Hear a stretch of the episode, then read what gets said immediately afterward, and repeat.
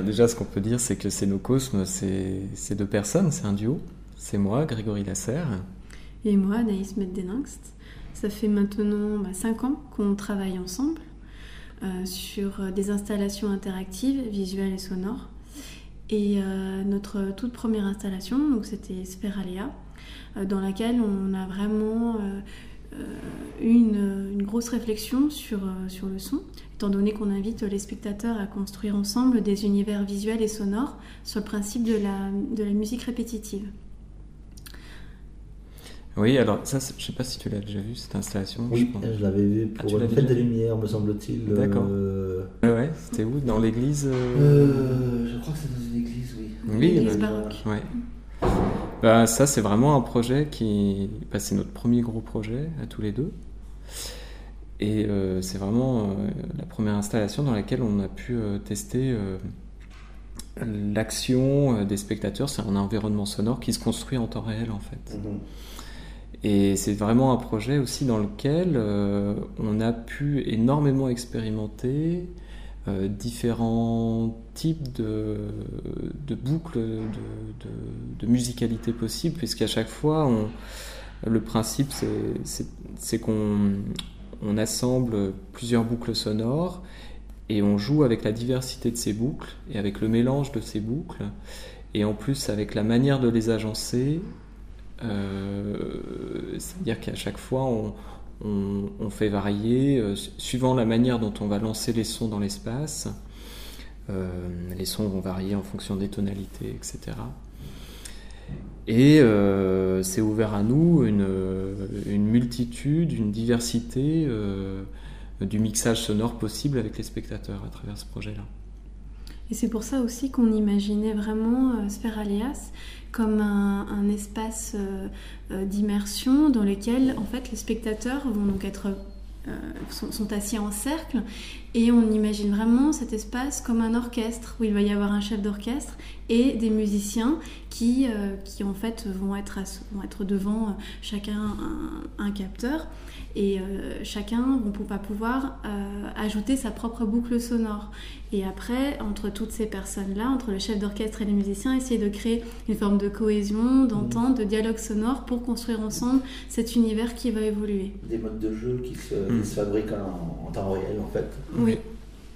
Et à travers le jeu, c'est vraiment ce qui, ce qui se passe. En fait, ce qu'il y a d'assez magique dans ce projet, c'est que parfois les gens restent 5 minutes, euh, suivant les, contraintes de présentation. Alors, la fête des Lumières, c'était pas évident parce que des fois, il y avait du débit, on était obligé de dire aux gens de, de sortir tous les quarts d'heure parce qu'on était obligé de gérer du public. Mais dans ce projet-là, euh, dans d'autres lieux de présentation, on a eu des personnes qui sont restées la journée entière dans, le projet à, ben, justement à inventer des jeux sonores avec nous, à inventer ça avec les nouvelles personnes qui rentraient, etc. Et euh, donc ce projet euh, qu'on a, qui existe depuis maintenant 5 ans, et oui, il me semble que ça fait 5 ans, hein, c'est ça et qu'on a pas mal présenté.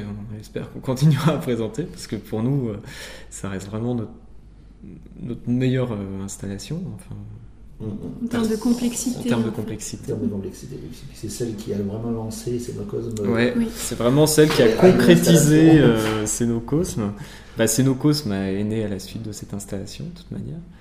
Euh, c'est le premier projet qui nous a fait travailler ensemble aussi. Donc c'est voilà, c'est vraiment pour nous euh, la naissance de Cénocosme, cette installation. Oui, ou du coup, du coup, il y avait vraiment une recherche aussi, donc à la fois, euh,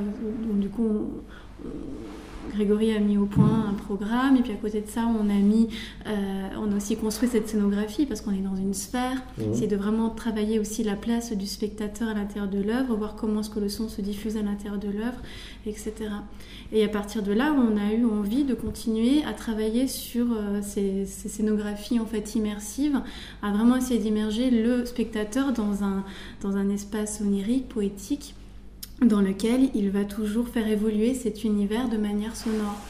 Et euh, donc euh, cette installation,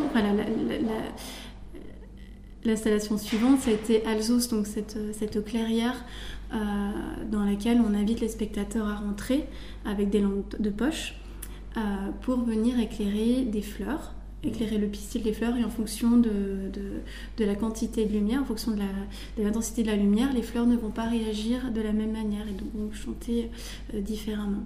Donc c'est celle qui entre autres été présentée à, Besançon. voilà. Euh, oui, là aussi il y avait du monde. C'était euh... Also, c'est pas facile non plus parce que c'est vraiment une installation euh, hyper intimiste mm. qui, a, qui, a, une vraie force si on rentre euh, seul ou à peu de personnes, en petit groupe dans le projet où il y a quelque chose il y a la volonté de créer quelque chose d'un petit peu, d'un petit peu magique. c'est la forêt sombre et magique initiatique. C'est la forêt enchantée. Euh, on, est dans un espace où la lumière est complètement transformée. Euh, et puis dans le bastion, elle, était belle, cette, mm-hmm. cette install, parce qu'il y avait un bel espace. Donc c'était vraiment toujours la volonté de travailler sur euh, une installation qui soit à la fois ben, plastique, visuelle, lumineuse et de donner euh, toujours au pouvoir, euh, au spectateur le pouvoir d'agir sur le son, mais là d'agir avec quelque chose qui, qui est complètement impalpable, la lumière. Et donc c'était le premier projet qui parlait de, de cette hybridation possible entre technologie et nature. Mm-hmm. à savoir que cette install, au départ, on voulait vraiment les capteurs de lumière, on voulait les mettre dans des vraies plantes. Euh, d'ailleurs, on avait pondu une réponse à un appel à projet pour pouvoir faire ça dans un jardin. Et puis ça s'est pas fait, mais le projet est né à la suite de ça. Mais il y avait vraiment cette euh, idée au départ de que les gens agissent dans un univers végétal réel. C'est une idée qui a germé, si j'ose dire. Oui, c'est vraiment le précurseur euh, d'Acousma Flore, effectivement, où on a vraiment pu travailler avec des vraies plantes et, et travailler sur un langage végétal possible, enfin l'imaginer. Et euh, c'était, enfin, Kousma Flore, ça a été vraiment une expérience euh, assez étonnante euh, de, sa, au niveau de, oui, de, son, de sa création, enfin, toutes les mmh. expériences qu'on a menées jusqu'à jusqu'à arriver à cette, cette possibilité de venir la toucher et de venir toucher cette plante pour qu'elle réagisse et qu'elle se mette à chanter en fonction de, de l'énergie que l'on va apporter. En fait, vous êtes passé d'interface assez, assez impersonnelle de Sphéralia à, à, quelque chose de très sensible de, de, la plante hein, qu'on va caresser en fait. C'est un beau parcours. Ce qui s'est passé, c'est que du coup, on travaillait donc avec, oui, avec des capteurs. Donc, euh, par exemple, dans Sphéralia, ce sont des capteurs de pression. Mmh. Dans Alzo, ce sont des capteurs de, de lumière. Mmh. Mais dans Acousmaflore, c'est la plante le capteur. Donc, mmh, nous, on a, comme si on avait passé à une étape. Euh, supplémentaire et où là vraiment la technologie euh, se mêle vraiment à, la nature. Elle devient plus transparente. Beaucoup plus transparente et, beaucoup plus réactive aussi parce que la plante elle a sa, sa vie, sa manière de, pousser, de, de, réagir à la lumière, à l'humidité. Dans la journée elle va pas, elle va pas, euh, être, va pas être euh, par le même état et donc du coup elle va réagir à toutes ces petites choses là et, et, donc du coup on l'entend, on le ressent. il y a une volonté aussi un petit peu écologique dans, cette approche euh, du sonore et du visuel il y, a une prise de la plante. Il y a une prise de conscience, bien sûr. Euh, l'idée, c'est de dire, euh, de faire prendre conscience aux gens que, la plante, ben, elle, n'est pas, pas qu'un objet dans l'espace dans lequel on est. Elle, peut, elle ressent aussi, elle perçoit. Mais on, on joue aussi de de toutes les légendes qu'il y a autour du langage des plantes. Euh, toutes les légendes et les expériences scientifiques, qui, se font euh, autour de ça. Expériences plus ou moins scientifiques aussi. Après, oui, bon, Mais euh, nous, on n'a on pas du tout une approche scientifique mm. vis-à-vis de ces projets-là. C'est une approche plutôt poétique et sensible. Voilà. Très empirique. très empirique, oui, exactement. Mais vous faites quand même chanter des pierres. Et on fait aussi euh, chanter des pierres, voilà, euh, c'est des idées un petit peu farfelues qui nous passent par la tête. Euh, et un petit peu dans le même esprit de, jouer sur quelque chose qui est de l'ordre du, sensible, qui est de l'ordre de tout ce qu'on ne perçoit pas. Quand on, dans ces deux projets, on parle de design de l'invisible parce qu'on rend audible ce qui est invisible en fait. On rend audible, c'est un film nuage énergétique qui nous entoure et qui a une influence sur les êtres euh, vivants et puis sur la matière qui nous entoure aussi. Hmm. C'est ce qu'on raconte à travers ces deux projets. C'est un beau terme, le design de l'invisible. Oui. Enfin, c'est. il s'en parlerait mieux. c'est pas un terme que nous avons inventé. Hein. oui, pour du design de l'invisible, ce qui est intéressant, c'est effectivement de pouvoir donner des contours à ce que l'on ne voit pas, ce que l'on ne perçoit pas, que ce soit climatique, euh, électromagnétique, euh, euh, ce qu'on appelle justement ce nuage, qu'on appelle ce nuage, de, ce nuage microclimatique que l'on a tous autour de soi, mais qu'on ne voit pas, et mhm. qui pourtant a une influence minime, quelle qu'elle soit, mais qui en a une sur l'environnement. Et autour de cet invisible, il y a quelque chose aussi, il y a une grosse part de mystère, de mystérieux, et c'est ça aussi qui nous fait rêver. Inquiétant parfois qui est inquiétant, tout à fait. Hmm. Tout à fait. J'avais même d'ailleurs inventé un terme qui est euh, fantasmatique, qui est justement un mélange entre euh, le fantasme et puis euh, le fantastique. En fait, on, a, on, a on, appréhende, mais à la fois on, comment, comment est-ce que je pourrais dire À la fois on va, à la fois on est face à des fantômes, mais en même temps on fantasme sur ces fantômes. Et en même temps, on en a peur, mais en même temps, on est attiré par ça. Et il y a donc il y a, quelque, il y a une part de mystère en fait autour de ça. Et du coup, nous, nous on joue de, de, cette idée qu'il puisse effectivement, qu'on puisse à un moment donné donner des contours à cet invisible, mais cet invisible qui finalement, nous, qui autant nous fascine qu'il peut nous faire peur en fait. Et le son donc est un des révélateurs de cet invisible. Tout à fait. Oui, oui, oui. Si je si j'essaye de, de, saisir votre. Oui. Mmh. On rend audible l'invisible. Voilà. Donc on essaye après de, bah, travailler sur, euh, sur des ambiances sonores, sur des, un travail sonore qui, est, euh, qui, essaye de rendre compte de ça. Mais c'est notre propre interprétation de, de cet invisible, bien mmh. entendu. Ça, c'est le propre de l'artiste d'avoir ça, son rendu, son image. Et, c'est au niveau de, votre parcours, donc vous êtes parti, euh, si on revient un petit peu en arrière, mmh. de, la création de, votre, parcours personnel en fait Comment vous êtes arrivé par des formations, par des. Alors, euh, je, commence bah, On a deux parcours différents déjà.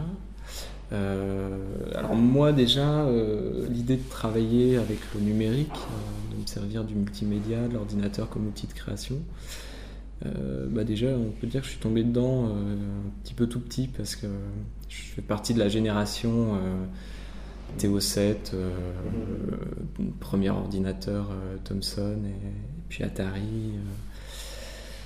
Euh, et, à l'école, on a programmé déjà en basique et, a déjà utilisé.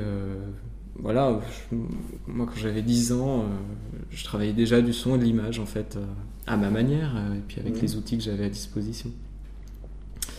donc je pense que déjà il y a un engouement qui est lié à ça.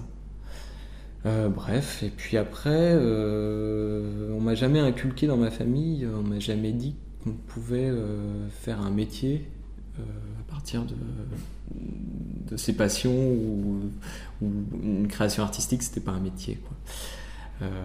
donc moi j'ai un parcours plus, plutôt scientifique.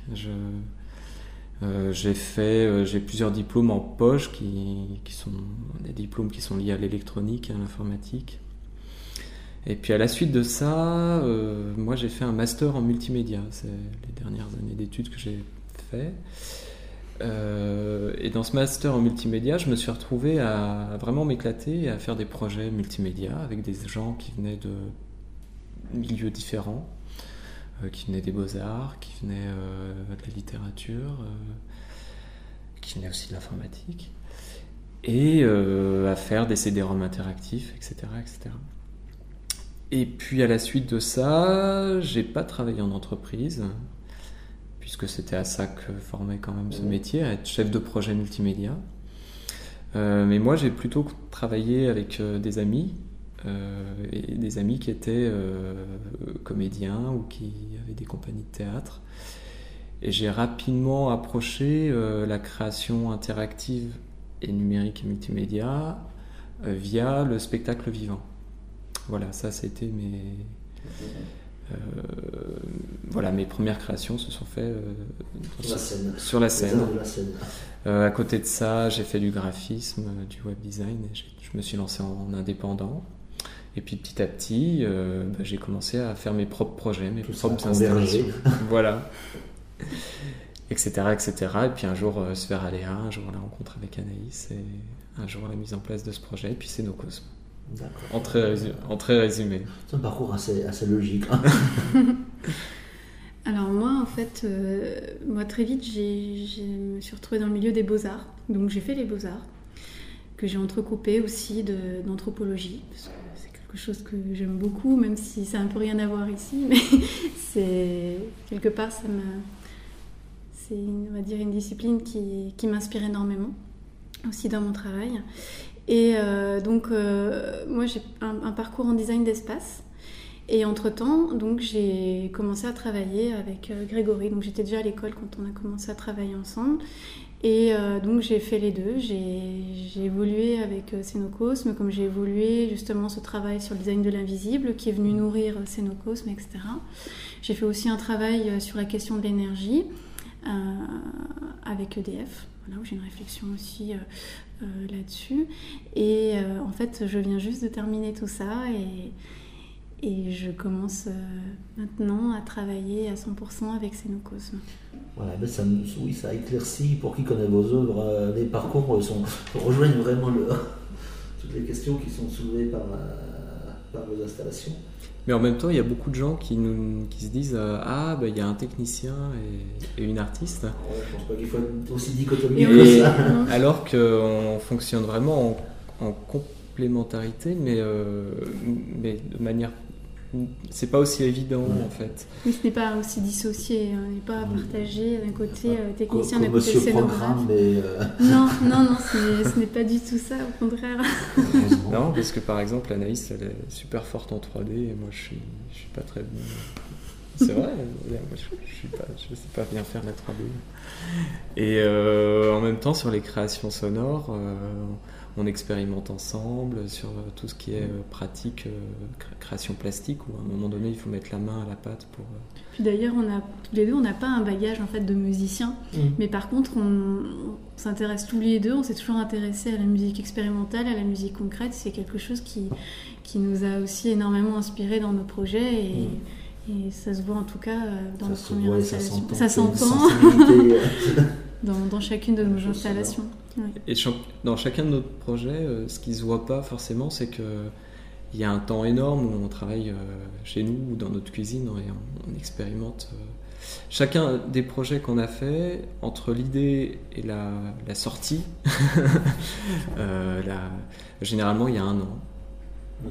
Il y a un an de, de tests, de, travail sur le son, mais aussi de, travail sur la lumière, de travail sur le, sur le programme, de travail sur l'interaction, et où on, on, part dans, dans, plein de directions différentes. Des expériences, des réajustements, des croisements. Vous, êtes, fait des marches concrètes, comme disait euh, célèbre musicien. Oui, si, on veut. Et puis, euh, et puis surtout, on fait tout tous les deux, donc ça prend beaucoup plus de temps. Euh. Mm. Et, sinon, concernant le, les, circuits de, diffusion de, de, ces installations, euh, c'est des circuits qui sont plutôt dans le domaine des, des, arts contemporains, des musiques, des, je sais pas. Eh ben, c'est assez varié et puis euh, c'est aussi bien comme ça parce que c'est très amusant de passer d'un lieu euh, institutionnel, par exemple, à un lieu plus associatif. Euh, donc déjà ça, ça nous plaît. Et puis après, euh, bah, on a eu pas mal surfé sur la vague des espaces culture multimédia. Euh, les, centres de, création. Voilà, qui, sont, en train de, enfin, qui se sont déjà cassés la gueule. Enfin, il n'y a plus de financement de toute manière. donc, ben on, est, on, a tourné dans des lieux d'art contemporain, on a tourné dans des lieux plutôt musique de rue. Euh, et art de la rue. On a déjà fait un, festival euh, d'art de la rue, par exemple, avec euh, Spheralia. la fête des Lumières. La fête des Lumières, c'est encore autre chose. les centres culturels, c'est encore autre chose. Voilà. On... que ce genre d'art sonore peut se, se, trouver bien dans des multiples endroits, dans différents contextes. publics. Oui. Bah encore heureuse, et heureusement parce qu'il n'y a pas beaucoup de lieux de diffusion non plus. Euh, vaut mieux faire un groupe de musique parce qu'on peut aussi bien jouer sur une grosse scène que dans un petit bar. une installation sonore, il n'y a pas beaucoup d'objectifs. Est-ce que ça manque justement ce, ce, genre de lieu ou de réseau de... Ah, ça. Oui, en Cette faudrait. question ça, ça, manque un peu, ouais.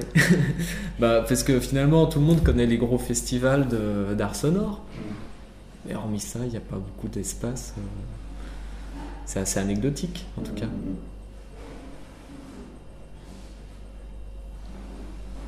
Je sais pas quel est ton avis sur la question, mais... On est obligé, je crois, de, de diversifier. Euh... Enfin, en même temps, c'est pas une volonté de notre part, hein, ça se fait comme ça, c'est tout, ça se fait naturellement. Mhm. Nous, on fonctionne pas mal par bouche à oreille. Euh,